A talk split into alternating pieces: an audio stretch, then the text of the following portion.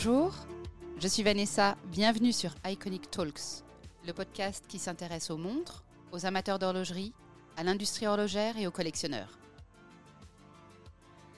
La montre s'impose comme un accessoire indispensable de l'homme et de la femme moderne. Le marché de la montre d'occasion et de collection est florissant. Les raisons de cet engouement sont multiples. Parmi elles, le rajeunissement de la clientèle d'amateurs avec une génération Z très bien informée, notamment grâce aux réseaux sociaux, l'indisponibilité des montres auprès des détaillants ou boutiques officielles, et plus particulièrement le fait que la montre soit maintenant considérée pleinement en tant qu'objet d'art. Selon le JSH, journal suisse d'horlogerie, le marché des montres de seconde main a atteint les 20 milliards de francs suisses en 2020. En 2021, ce boom du marché s'est confirmé, comme en témoignent les résultats exceptionnels atteints lors des ventes aux enchères ou encore observés sur les sites spécialisés. Tandis que de nouveaux acteurs apparaissent sur le marché, on observe une tendance des maisons de vente aux enchères traditionnellement axées sur le live à se positionner online et inversement les plateformes d'enchères exclusivement online à développer des ventes live. Pour mieux comprendre ce phénomène et le marché de la montre moderne ou de collection, nous invitons aujourd'hui Sophie Rindler, cofondatrice de la marque horlogère Tucker et également en charge du développement stratégique du célèbre site eBay pour la division luxe, avec un intérêt particulier pour les montres. Bienvenue dans le premier épisode d'Iconic Talks.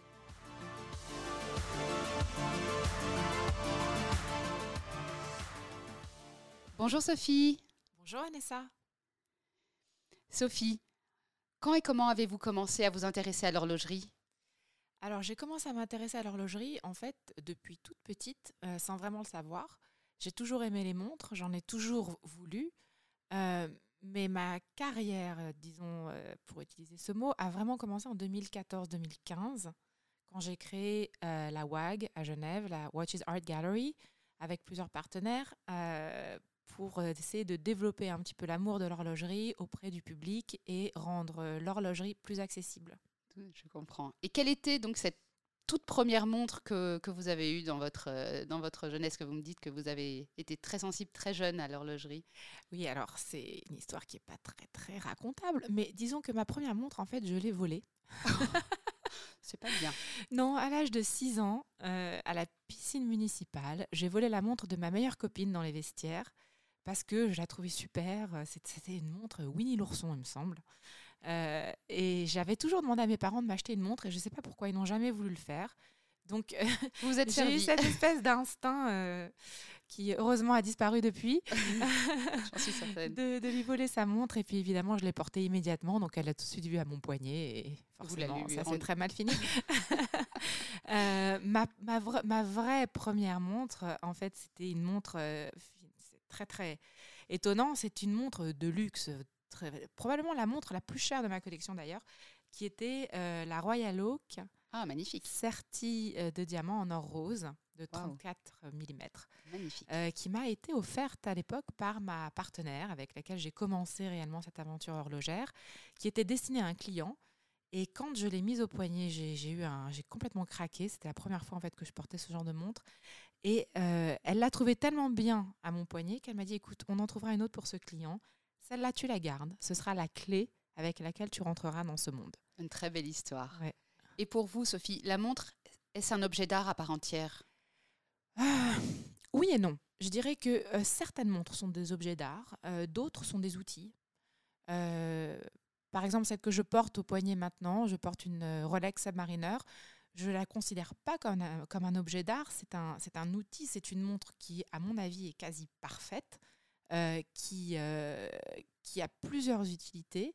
Par contre, en tant qu'objet d'art, moi, je serais plutôt tentée de dire que ce serait euh, les montres de haute horlogerie, euh, les marques plus indépendantes, on en parlera peut-être euh, oui, tout, tout, à, l'heure, qui seraient là, oui, effectivement, des objets d'art à part entière que je pourrais totalement voir exposés en musée ou en galerie.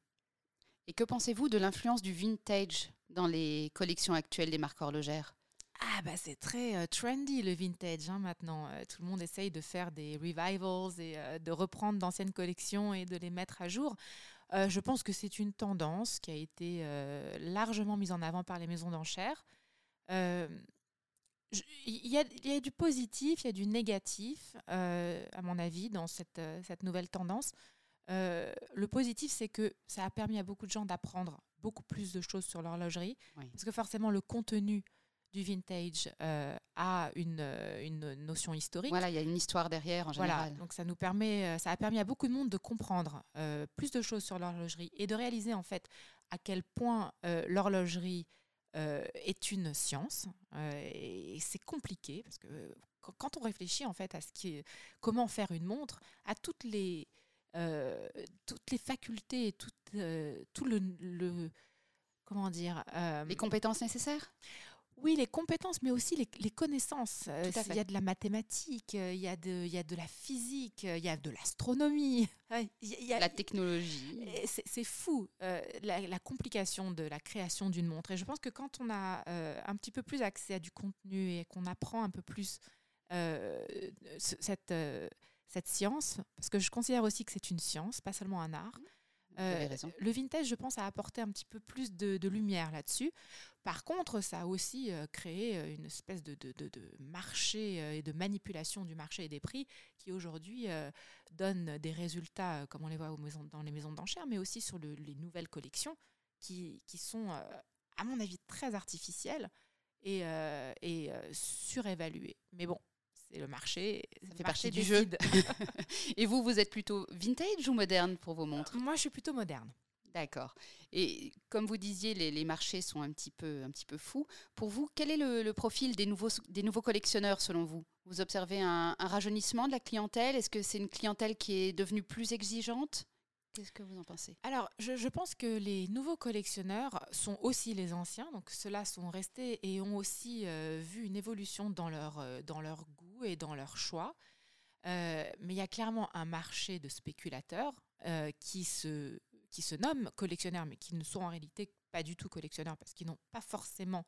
ils ne savent pas vraiment pourquoi ils achètent ces montres-là.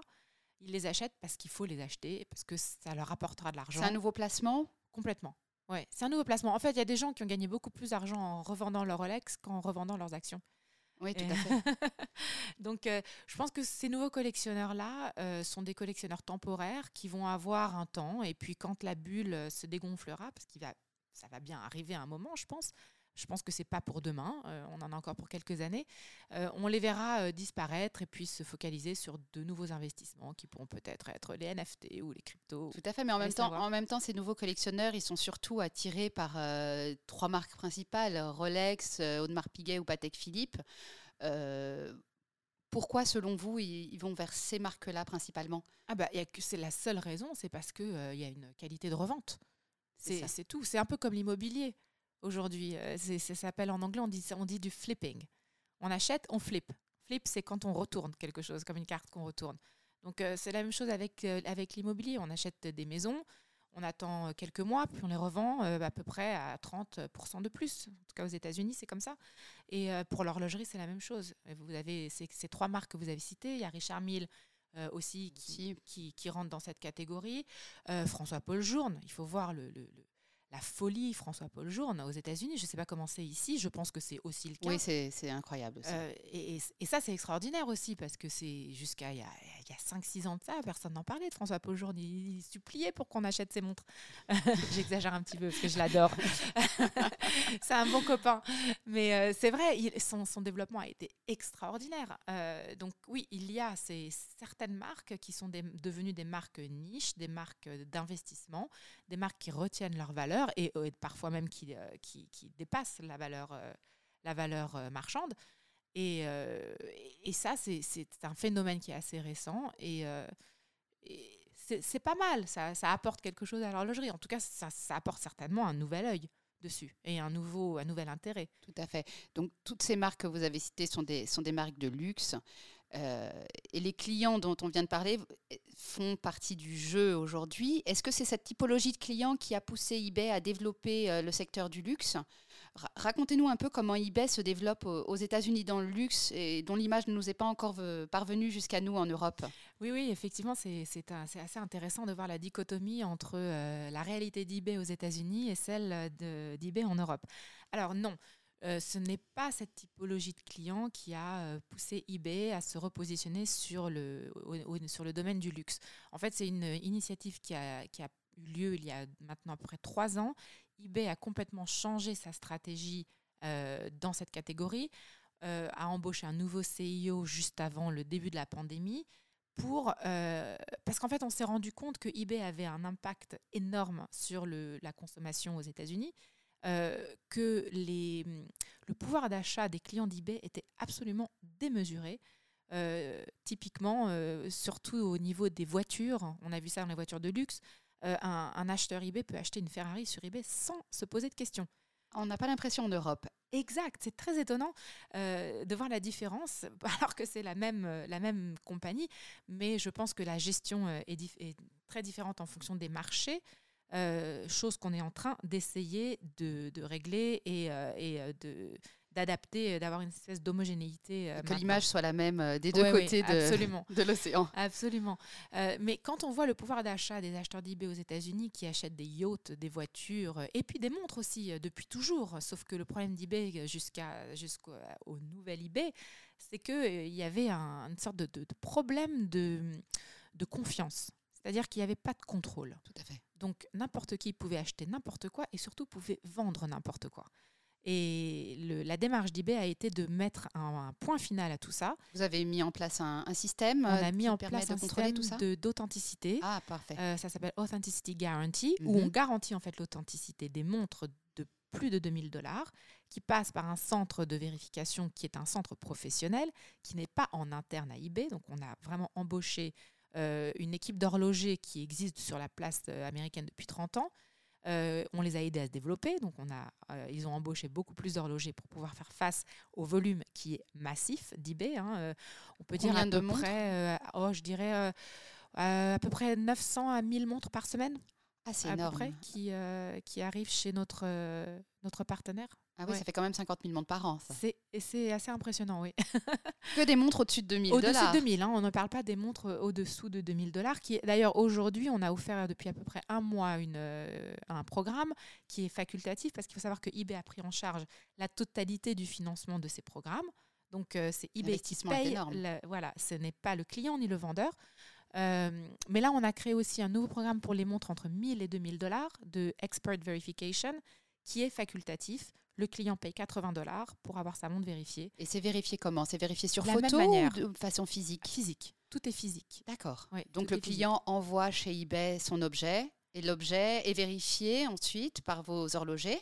Et vous donnez quoi Un certificat, une carte d'authentification? Voilà. Alors, quand le vendeur vend une montre, euh, il doit, euh, elle doit être euh, expédiée. Le, le, je ne sais pas comment on dit en français, le label. Oui, le shipping, enfin le, Voilà, le shipping label et va directement à l'authentification.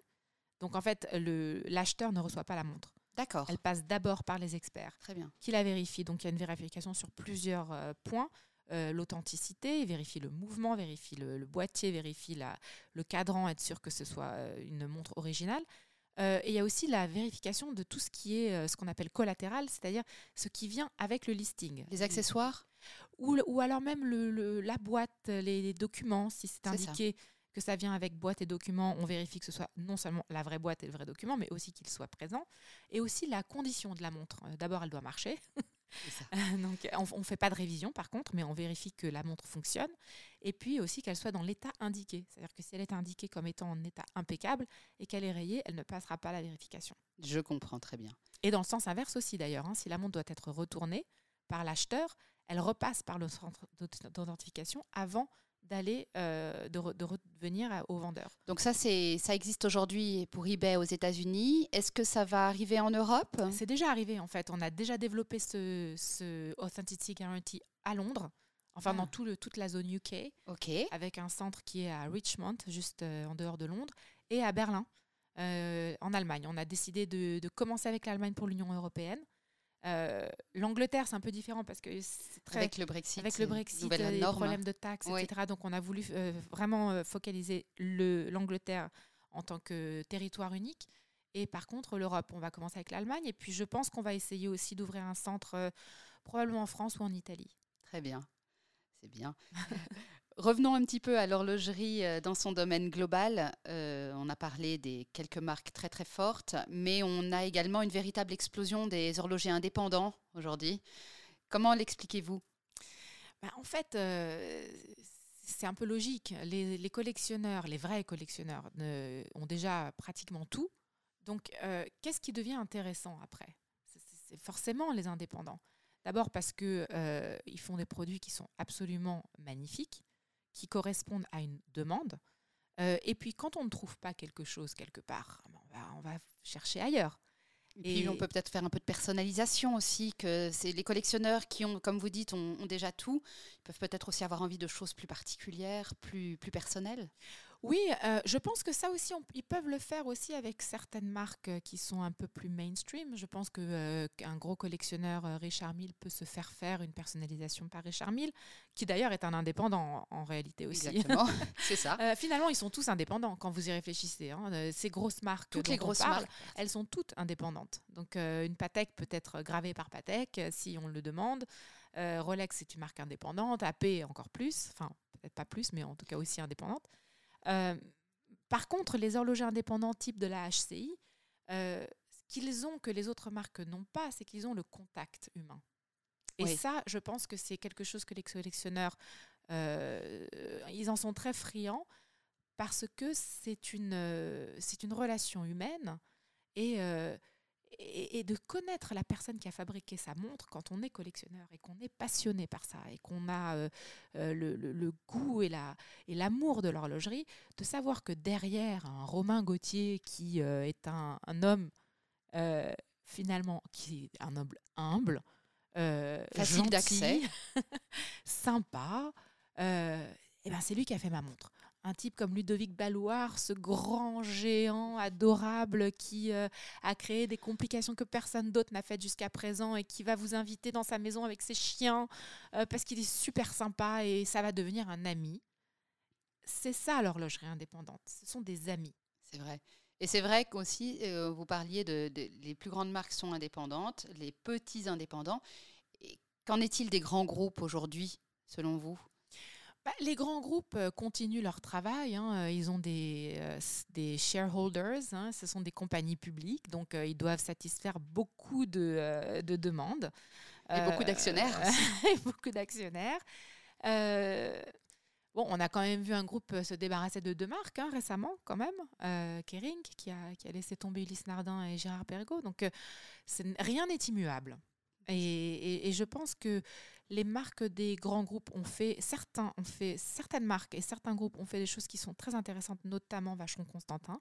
Je trouve que le développement de cette marque, euh, qui jusqu'à il y a quelques années était un petit peu en mode ralenti, un peu poussiéreuse, mais qui a d'ailleurs relancé cette année la 222, qui est ordinaire. complètement vintage aussi. qui est superbe. Elle est magnifique. qui est vintage, mais qui a ce bracelet qui est absolument incroyable, avec une intégration au cadran qui finalement la rend ultra moderne aussi. Tout à fait. Euh, oh, quelle merveille, cet or superbe. Moi, je, Un petit peu la reine du salon Watches and Wonders ah, 2022. Ouais, ouais, je pense. Et vous, alors, parmi toutes les marques, que ce soit une euh, grande marque, une marque indépendante, une euh, marque plus niche, quelle est la, marque que vous affectionnez tout particulièrement? Pourquoi ah, C'est une bonne question, il y en a tellement, mais je, je, ne peux pas répondre à cette question sans parler de Toker. Parce que Toker, c'est la marque, c'est mon bébé. Parlez-nous parlez en un peu. Alors, on a créé Toker avec mon partenaire Austin, qui est américain, en 2017. Elle a été lancée en 2017. On a mis un an, à, donc on a commencé en 2016 hein, pour la développer. Euh, ça fait partie de ces marques qu'on appelle micro-brands. Donc, est-ce que c'est une marque indépendante? Oui, forcément, puisque nous sommes indépendants. Euh, par contre, les mouvements sont des mouvements achetés. Les, la production est une production faite euh, généralement dans des, avec des suppliers qui sont soit en Asie, soit en, en Suisse, mais qui n'a pas, disons, de créativité horlogère. D'accord. Par contre, il y a une créativité de design. Euh, et il y a une histoire derrière. Et cette histoire, c'est une histoire vraie, puisque c'est l'histoire du grand-père de mon partenaire, qui était pilote pendant la guerre, donc avec un, un, amour particulier pour cette période hein, et pour l'aviation. Et puis, petit à petit, cette marque euh, qui, a, qui a commencé euh, vraiment de manière très prononcée sur l'aviation s'est un petit peu développée avec des projets un petit peu plus fun, comme le dernier qu'on a fait avec Amazon Prime. on a été euh, beaucoup d'honneur d'ailleurs. On a été euh, recruté par Amazon Prime et Sony Pictures pour être euh, l'horloger de la série The Wheel of Time, qui a été une, un succès absolument incroyable. et on a fait une série de montres, une petite série, hein, parce qu'on était un peu frilés, on n'était pas sûr de, du succès. C'était la première fois qu'on C'est quoi pour vous une petite série? On a, on a fabriqué à peu près 150 montres. Ah, c'est déjà une jolie quantité. Ouais, au début, on voulait en faire 300 et puis on s'est dit, bon, on va commencer petit, comme on a signé pour d'autres saisons. On va déjà voir comment ça se passe, comment, ça, comment c'est perçu, comment on ne savait même pas si la série allait avoir du succès. Et en réalité, ça s'est vraiment très bien passé. Donc là, euh, on, met un petit peu pour l'instant les choses en pause avec Tucker parce qu'on est tellement occupés, euh, lui et moi, chacun de notre côté, qu'on ne peut pas tout faire. Donc on a décidé de... Mais la marque est toujours... Ah oui, euh, absolument. Et puis bon, la seconde saison de Wheel of Time va être l'année prochaine. Donc on va commencer à s'y atteler, je pense, d'ici quelques, quelques mois, un ou deux mois. Mais c'est vrai que sur les, ces derniers temps, on a vraiment. On s'est, on Vous êtes focalisé chacun sur vos activités euh, autres. Sur les activités qui rapportent euh, un petit peu plus de revenus, on va dire. Hein, parce que comme les gens euh, peut-être ne se rendent pas compte, de créer une marque horlogère est un projet extrêmement coûteux. Et puis on sort quand même d'une crise pandémique mondiale aussi. Oui, où la production a été arrêtée. Donc effectivement, on devait créer. On avait dans le projet de lancer une D-Date qu'on n'a pas faite puisqu'on n'a pas pu. Mais le projet est peut-être. Euh, Alors, le, euh, projet existe toujours. Je ne sais pas si on va le faire, parce que je ne suis pas sûre que finalement ce soit exactement la demande du consommateur.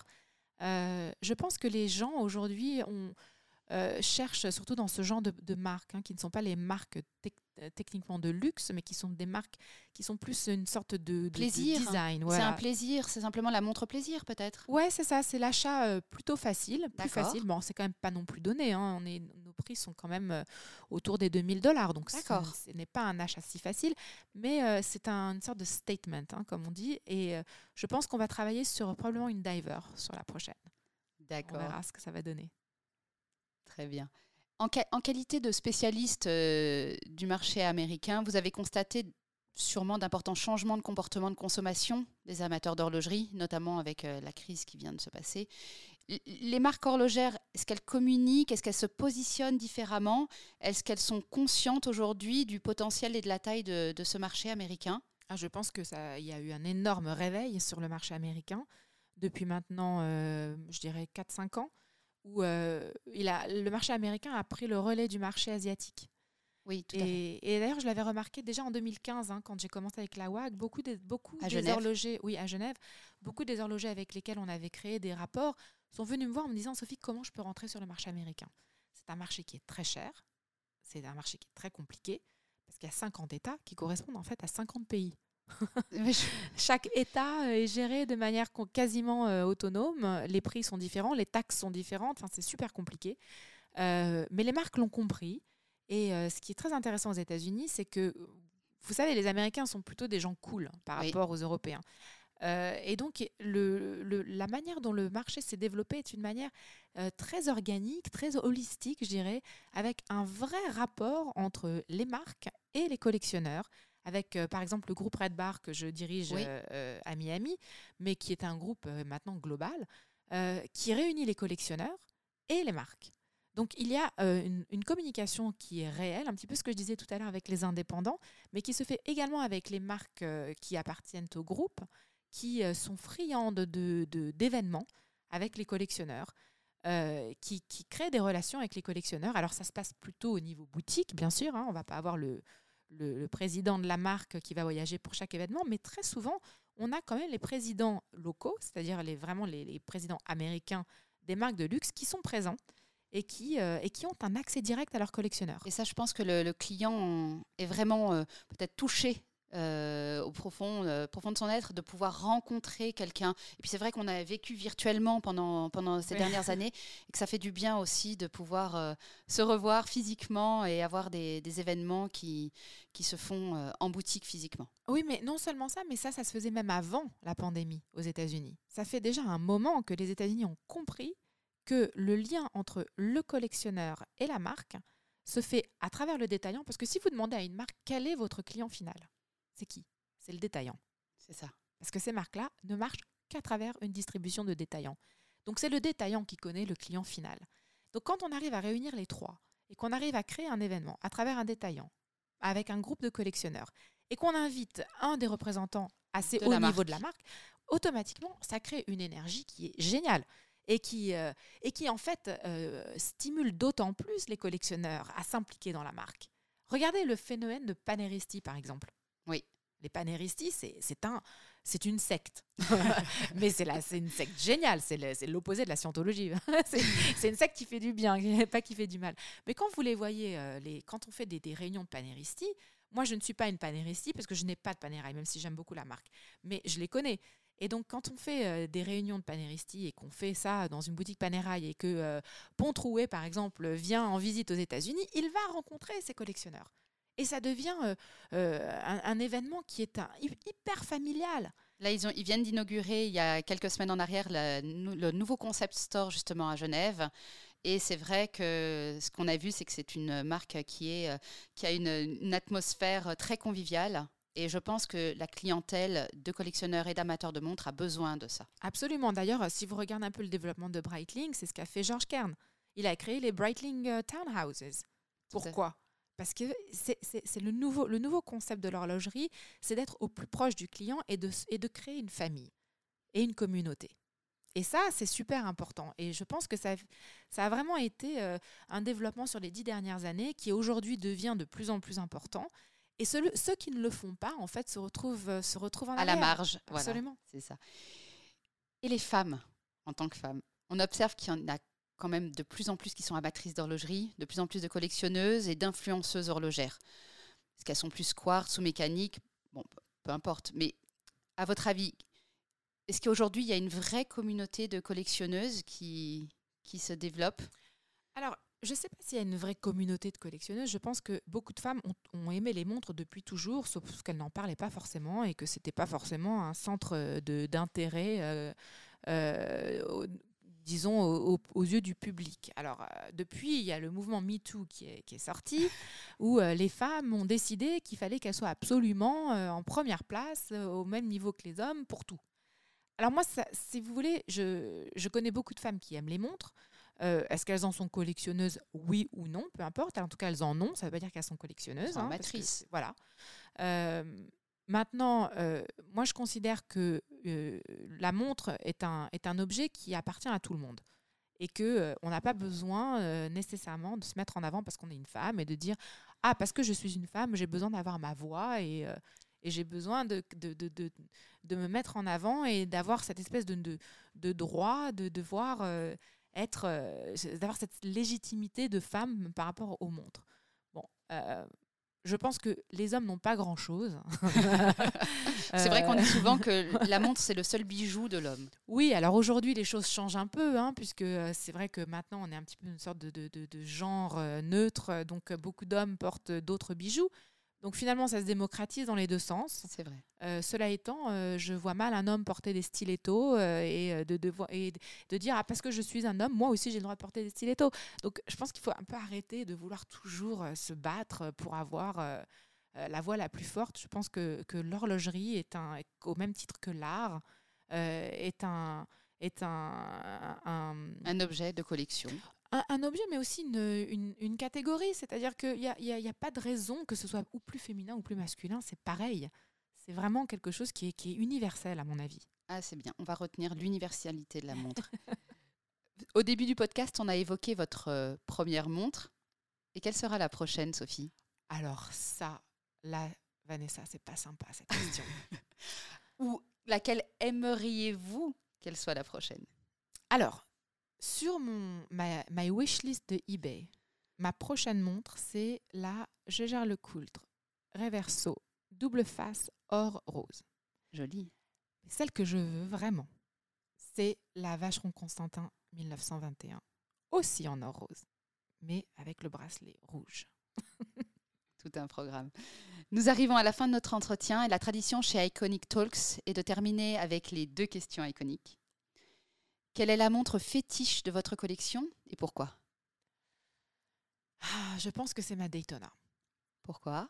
Parce que c'est une montre qui a une longue histoire, donc je ne vais pas la raconter, c'est trop long, mais disons que c'est une montre que euh, j'ai récupérée euh, au tout, tout, tout début, avant même que je ne commence la WAG. Hein. donc c'était en 2014, quelqu'un me devait quelque chose, euh, et pour, pour me payer, entre guillemets, il m'a donné cette montre, cette Daytona, qui à l'époque avait été noircie. C'était la mode des montres noires, vous oui, savez. très bien. Euh, et je n'aimais pas du tout le fait qu'elle soit noire. En plus, elle était super mal faite, le cadran était affreux.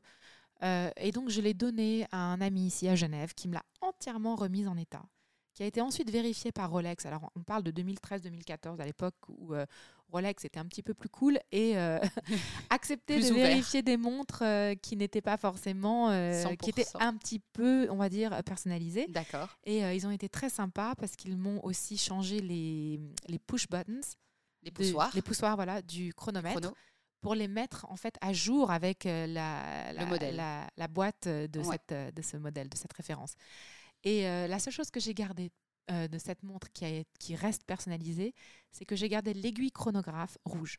C'est la seule chose qui en fait n'est pas originale. J'ai l'aiguille originale, euh, mais c'est donc ma Red Hand Daytona, euh, qui d'ailleurs a son propre hashtag sur Instagram. De temps en temps, je la tag. Et j'adore cette montre parce que d'abord, je la, je la mets tout le temps. Elle est super pratique et je trouve que c'est une montre qui va à tout le monde. Elle a une taille parfaite. Et puis, elle a cette petite histoire de remise en état.